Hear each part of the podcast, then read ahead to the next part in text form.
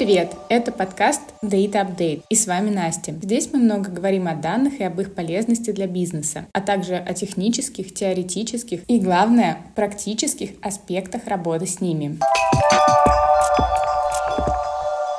Привет, это Аня. Сегодня мы поговорим о стратегии, основанной на данных, что она из себя представляет и какую пользу несет для бизнеса. Даже если вы небольшой онлайн-магазин, то эта тема для вас тоже очень актуальна. Чем качественнее вы заложите фундамент в начале пути, тем проще будет при масштабировании бизнеса. Мы понимаем, что сейчас классические подходы в построении стратегии как минимум не подходят, как максимум не приносят ожидаемых результатов. Поэтому мы сфокусируемся на варианте, который зарекомендует себя даже на короткой дистанции. Ну и плюс, если вы не знаете ответов на вопросы о ваших клиентах, сколько их пришло, сколько потеряли, какие сайты чаще всего посещают, чем интересуются, как ведут себя на digital пространстве, то вам точно необходимо пересмотреть свою стратегию.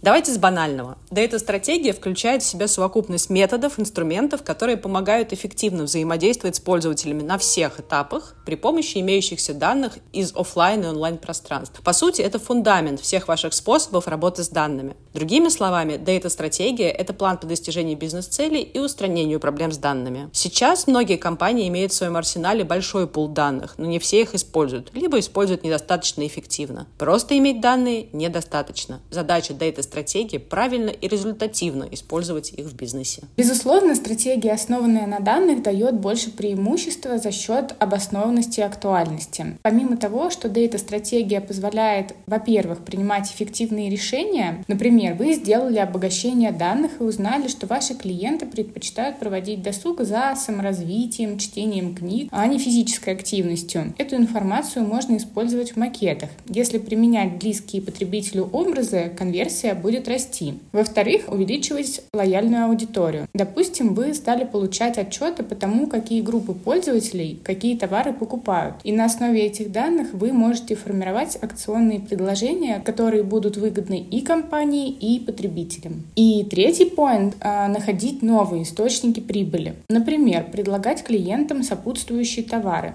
Если вы знаете, что человек купил спортивный костюм, то с большой долей вероятности ему понадобится бутылочка для воды, кроссовки, коврик для занятий. Действительно полезные рекомендации не вызовут раздражения и принесут дополнительный доход. У данного вида стратегии, конечно же, имеется еще ряд преимуществ. Она позволяет решить проблему разрозненности данных. Если говорить о внутренних процессах, то это неэффективный обмен данными, отсутствие ясности. Стратегия помогает правильно выстроить структуру, приоритетность, вдобавок позволит раскрыть потенциал данных и улучшить их поток между сотрудниками и отделами. Также улучшить внешнюю коммуникацию. Конечно, данные мы используем и в том числе для того, чтобы получить максимум для своих клиентов. Выстраиваем работу с данными таким образом, чтобы клиенты видели больше ценности в предложении через персонализацию. Данные помогают открывать новые возможности для бизнеса и, в частности, в монетизации, и помогать в формировании максимально желаемого предложения для клиентов. В первую очередь, для построения действенной стратегии необходимо сопоставить ее с целями бизнеса, затем уже распределять и обозначать этапы, которые должны измеряться цифрами или метриками. Это могут быть такие показатели, как объем прибыли, количество новых клиентов, количество повторных покупок, уровень удовлетворенности клиентов и так далее. Затем необходимо понимать состояние своих данных аналитики, как мы уже много раз это упоминали. Понимать, на каком они этапе и в каком виде. Далее визуализация данных для более подробного анализа и возможности принятия дальнейших решений. Конечно, подобный подход требует ресурсов, внутренних и внешних.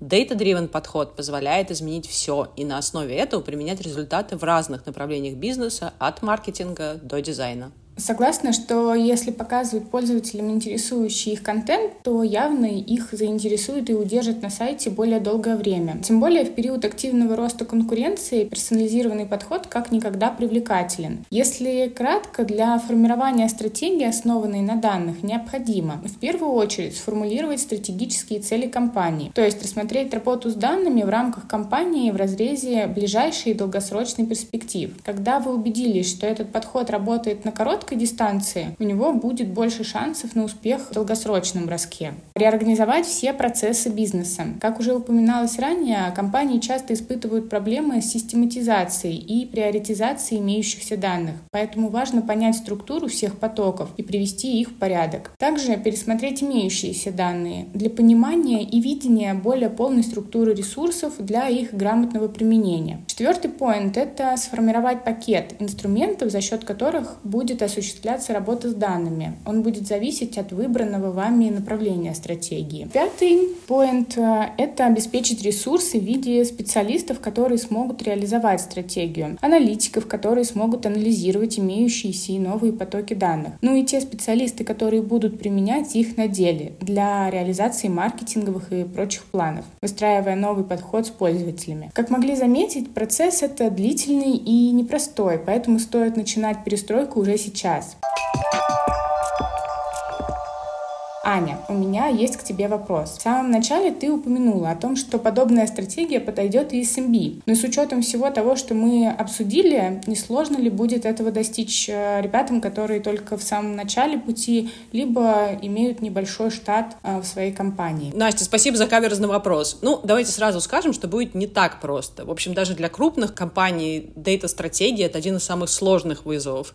Но тут главное правило, на самом деле, не пытаться сразу сделать бриллиантовый вариант, а, в общем, степ-бай-степ понемногу внедрять что-то по мере сил. Суть в том, чтобы начать это делать как можно раньше. Например, вы можете начать со сбора базы своих клиентов. И тогда вам не придется сразу выжимать из себя и бюджета все соки и прикладывать титанические усилия. Чем раньше мы сформируем эту базу, тем быстрее мы сможем начать ее пополнять, развивать и в дальнейшем расширять портфель инструментов. В этом случае задача окажется не такой сложной, какой она казалась в самом начале. Полностью согласна. В прошлых выпусках говорили про платформы, которых на рынке множество, в том числе и с разным прайсом. Поэтому очень рекомендуем начинать работать с данными на ранних этапах. В связи со всей динамичностью рынка и скоростью адаптации инструментов, использовать дополнительные инструменты необходимо. Новые инструменты помогут вашим сотрудникам выстраивать новые, более актуальные стратегии, быстро адаптироваться под изменения и принимать решения. Так что дата-стратегия однозначно стоит вашего внимания и ресурсов. До встречи в следующем выпуске. Это был подкаст Data Update. Оставайтесь с нами и открывайте весь потенциал при работе с данными.